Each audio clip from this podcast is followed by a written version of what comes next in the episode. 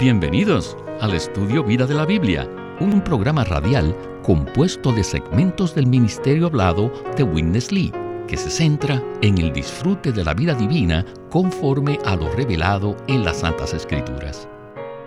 Los invitamos a que visiten nuestra página de internet radiolsm.com y allí podrán escuchar gratuitamente todos los programas radiales del Estudio Vida radiolsm.com. En el capítulo 2 del Evangelio de Juan, al comienzo de su ministerio en la ciudad de Caná, hay una historia muy citada de Jesús asistiendo a una boda. Y cuando el vino se agotó, durante la celebración de esta boda, Jesús realizó probablemente el primero de sus muchos milagros, y cambió el agua de las vasijas de barro en el mejor vino.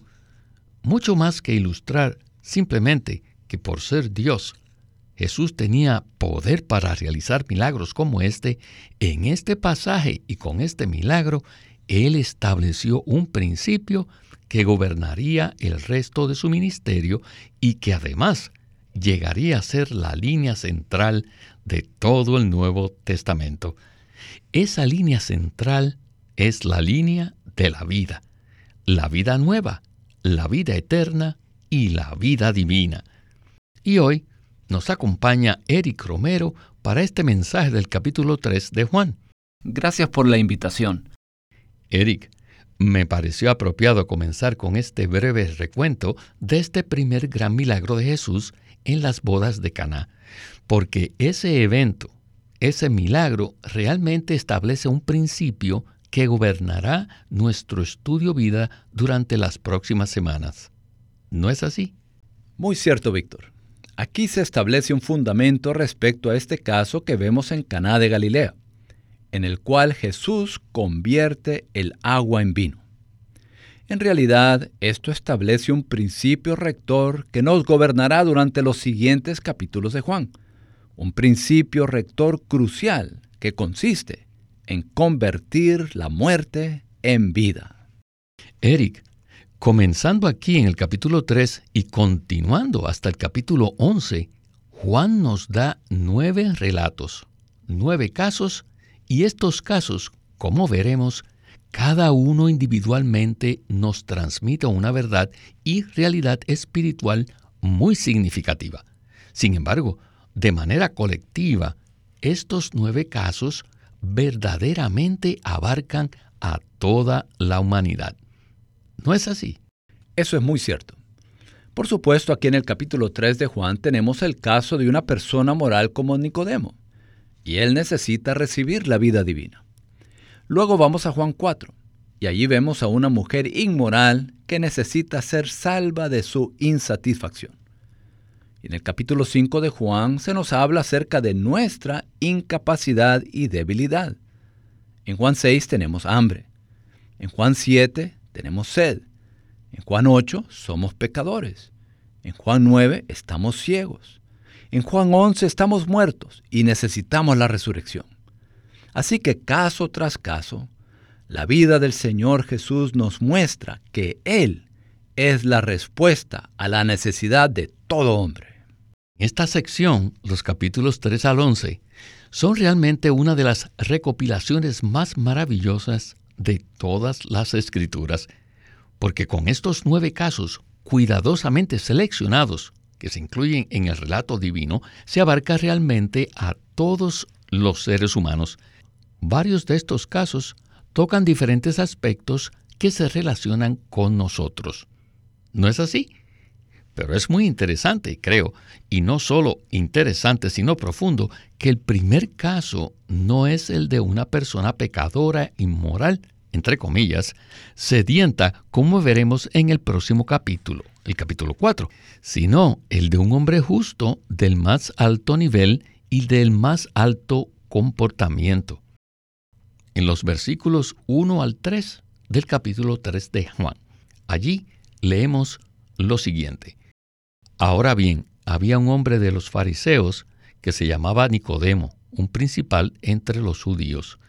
Este vino a Jesús de noche y le dijo, Rabí, sabemos que has venido de Dios como maestro, porque nadie puede hacer estas señales que tú haces si no está Dios con él. Respondió Jesús y le dijo, De cierto, de cierto te digo, el que no nace de nuevo no puede ver el reino de Dios. Creo que esto no era lo que Nicodemo esperaba escuchar. Con estos versículos, entonces, vayamos a Witness Lee y el estudio Vida de Juan. Desde el capítulo 3 hasta el capítulo 11,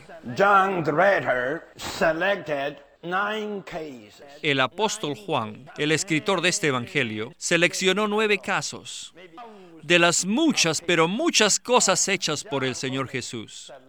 Quizás miles de casos. Juan seleccionó solamente nueve de estos casos para ilustrar que el Señor como vida puede satisfacer la necesidad de cualquier caso y de todo hombre.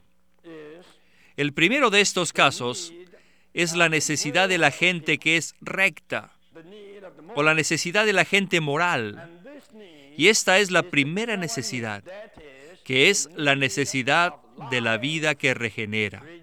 Este primer caso es maravilloso, porque es el caso de una persona que era de la clase más alta. No hay muchos de estos, ¿verdad?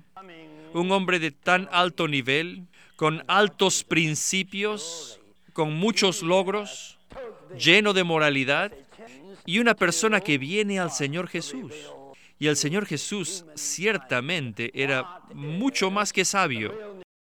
Él toma esta oportunidad para revelar a la raza humana cuál es nuestra verdadera necesidad. No importa qué bueno sea usted, tal vez pueda estar encima de todo lo bueno. Sin embargo, aún así, necesita la regeneración. Y esta es la primera necesidad entre los seres humanos. Aún en el jardín del Edén, Adán, en ese tiempo, antes de caer, Adán necesitaba la regeneración.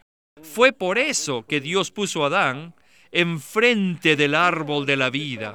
Si hubiese elegido el árbol de la vida, les digo, en ese tiempo él hubiera sido regenerado.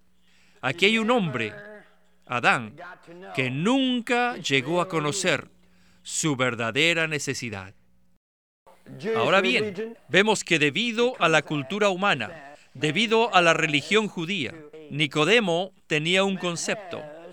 El concepto era que el hombre tenía que comportarse bien, que el hombre debía tener una buena conducta para agradar a Dios, que el hombre tiene que adorar a Dios de una manera muy apropiada.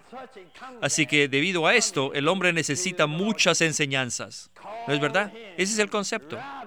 Ahora, este hombre con tales conceptos viene al Señor Jesús.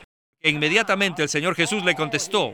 Y su respuesta, de verdad que les digo esto, cortó todo su concepto tradicional, humano y religioso. El Señor le dijo, de cierto, de cierto te digo, a menos que el hombre nazca de nuevo, no hay posibilidad de que vea el reino de Dios. Lo que tú necesitas, Nicodemo, no es ninguna clase de enseñanza. Lo que tú necesitas es otra vida.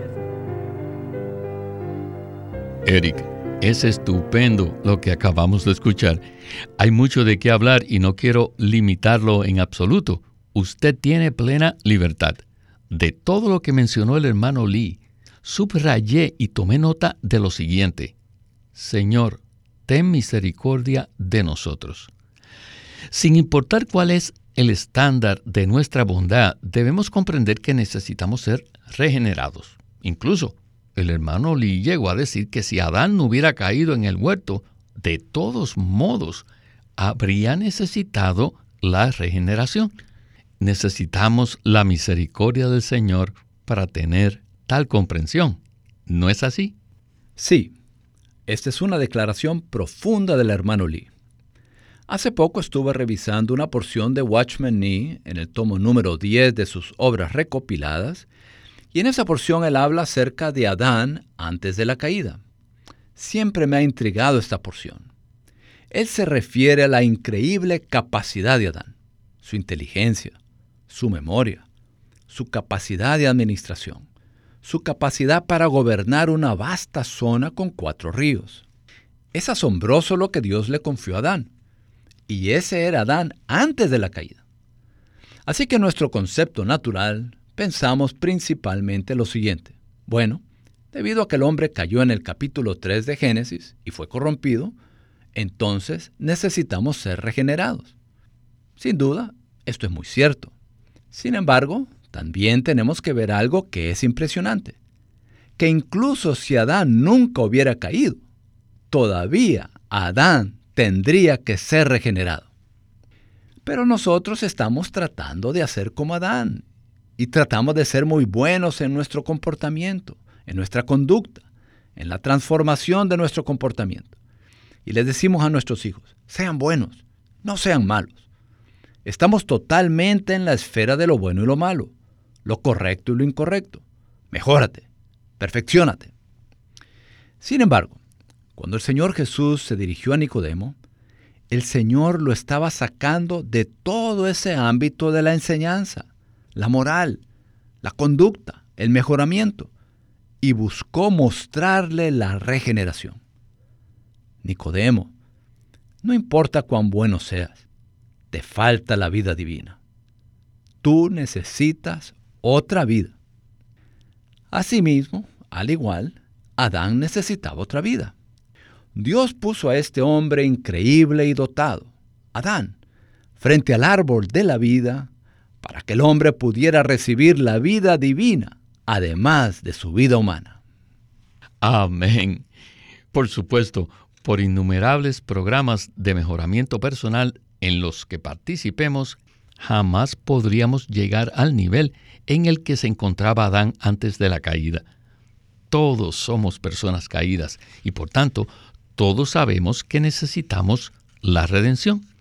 Pues bien, ahora estamos hablando de la regeneración, que consiste en recibir una nueva vida.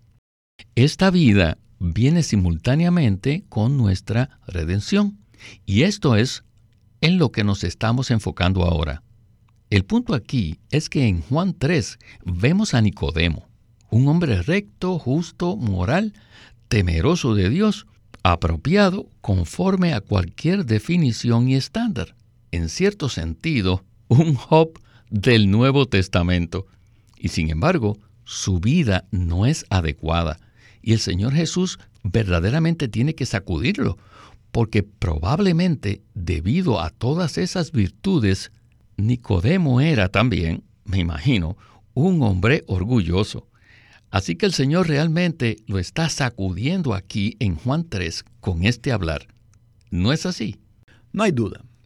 Nicodemo estaba totalmente sorprendido y tal vez pensó, ajá, este Jesús tiene una enseñanza nueva, tiene algunas cosas nuevas. Por tanto, acudiría a Jesús por la noche para obtener algo nuevo, algo bueno. Y después regresaré a los fariseos y les diré algunas cosas nuevas ellos no sabrán de dónde estoy obteniendo esto. Pero el Señor Jesús no estaba en absoluto en esa esfera. El Señor Jesús estaba tratando de impartirle algo a Nicodemo. Estaba tratando de revelarle algo. Nicodemo, no importa lo recto que seas, ni lo bueno que seas. Podría ser como Adán antes de la caída. Sin embargo, todavía necesitas otra vida necesitas un nacimiento divino. Necesitas la vida divina, además de tu vida humana. Esto no es fácil de ver. Bien, Eric. Escuchemos ahora la continuación de la conversación. Es casi increíble cómo este hombre sabio y educado le respondió a Jesús. En Juan 3, versículos del 4 al 8, dice lo siguiente. Nicodemo le dijo, ¿Cómo puede un hombre nacer siendo viejo? ¿Puede acaso entrar por segunda vez en el vientre de su madre y nacer? Respondió Jesús, De cierto, de cierto te digo, el que no nace de agua y del Espíritu, no puede entrar en el reino de Dios. Lo que es nacido de la carne, carne es, y lo que es nacido del Espíritu, espíritu es. No te maravilles de que te dije, os es necesario nacer de nuevo. El viento sopla donde quiere y oyes su sonido, mas ni sabes de dónde viene ni a dónde va. Así es todo aquel que es nacido del Espíritu. Con estos versículos, escuchemos de nuevo a Winnesley y el estudio Vida de Juan.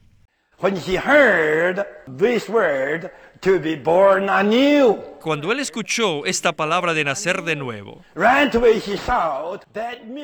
enseguida pensó que esto significaba que él debía volver al vientre de su madre y salir otra vez. Él malentendió al Señor Jesús.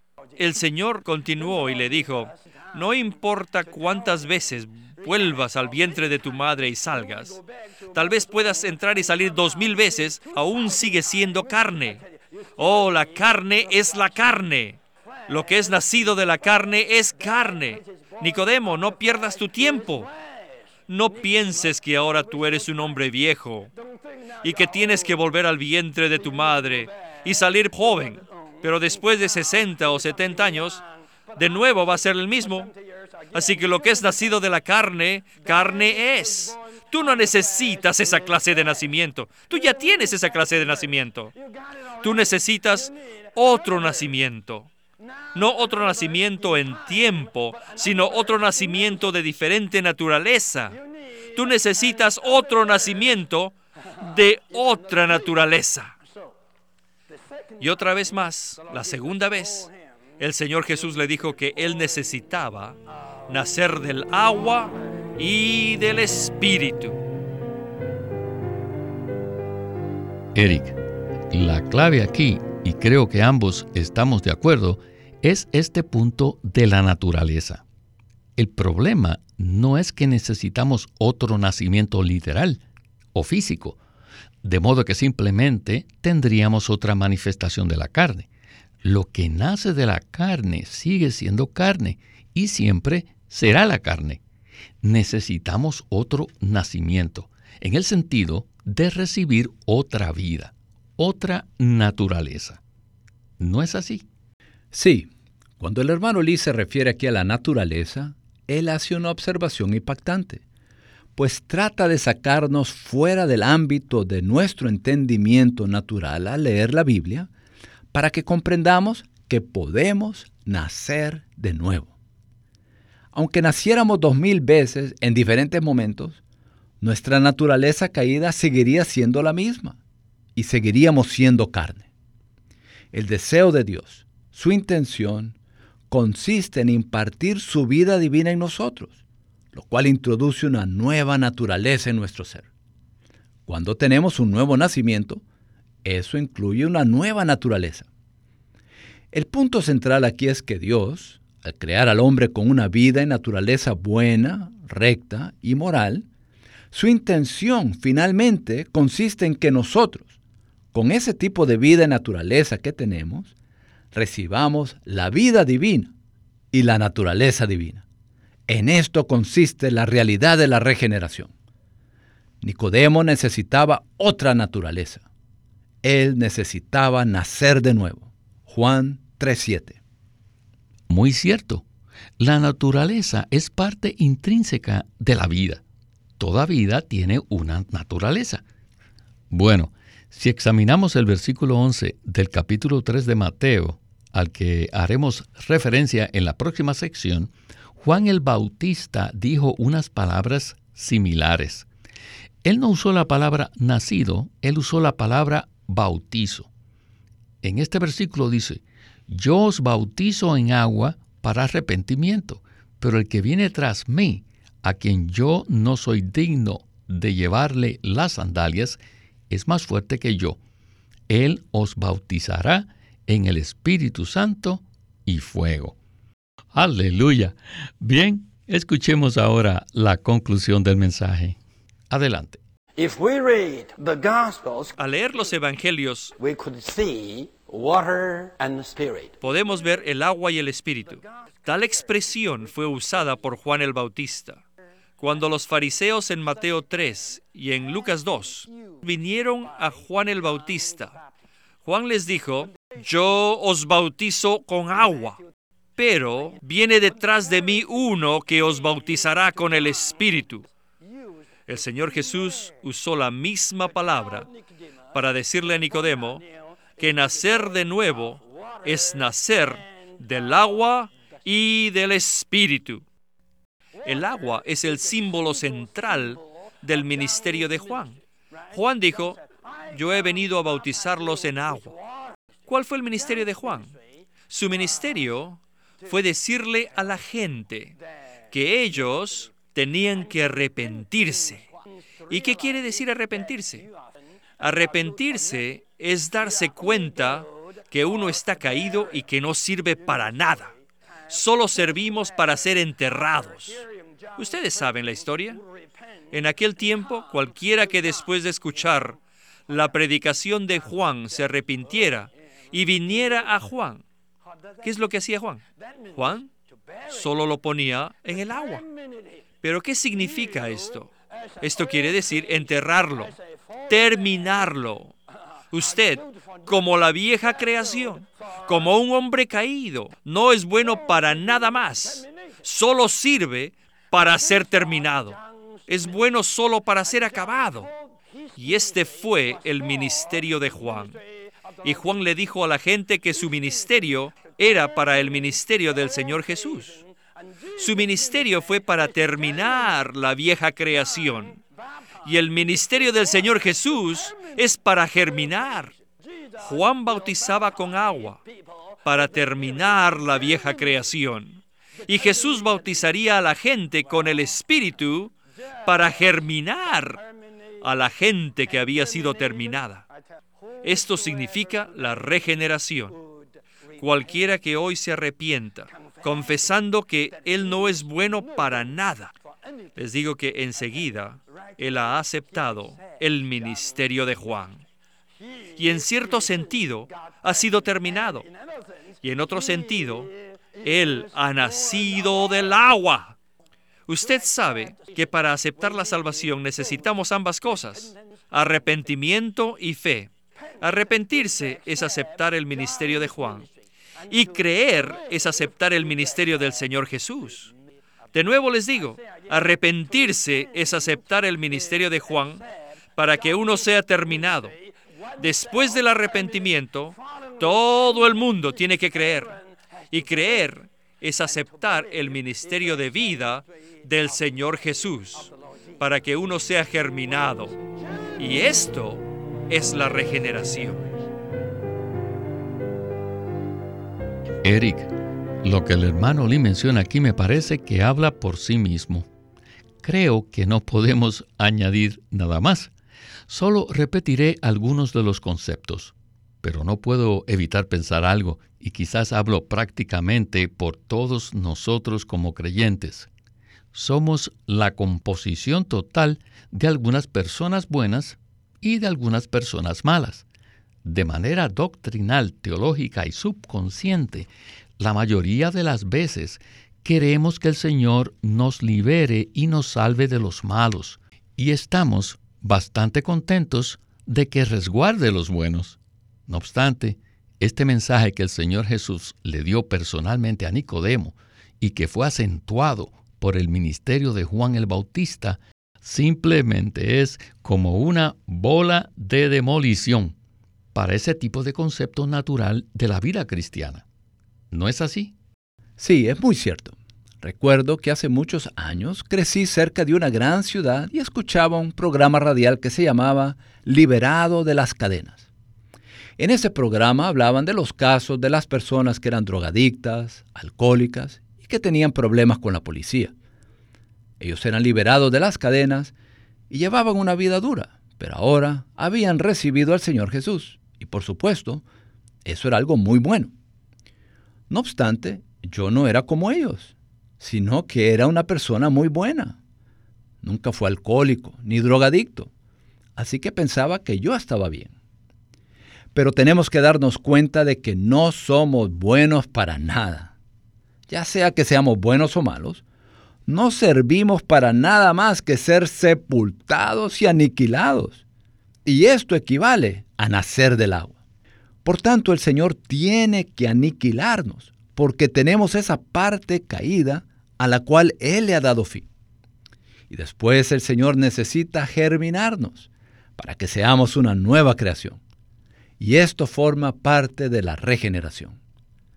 La regeneración consiste en aniquilar lo viejo y hacer germinar lo nuevo, a fin de que seamos una nueva creación, con la vida divina de Dios y la naturaleza divina de Dios. En Juan 10:10 el Señor Jesús dice, Yo he venido para que tengan vida. Llegaremos a este versículo más adelante en el estudio Vida de Juan. En Juan hay muchas referencias en cuanto a la vida.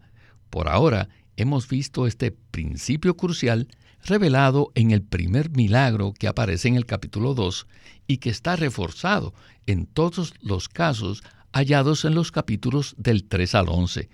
Creo que este asunto de la vida y de nacer de nuevo con la vida divina que procede de lo alto nos guiará a lo largo de este maravilloso estudio vida de Juan.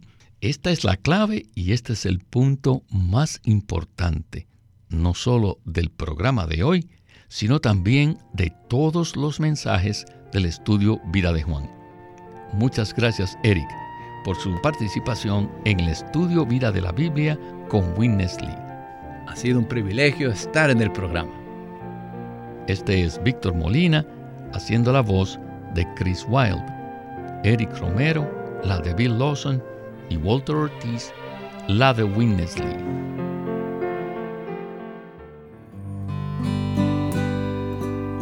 Queremos presentarles el libro titulado La vida que vence por Watchman Nee.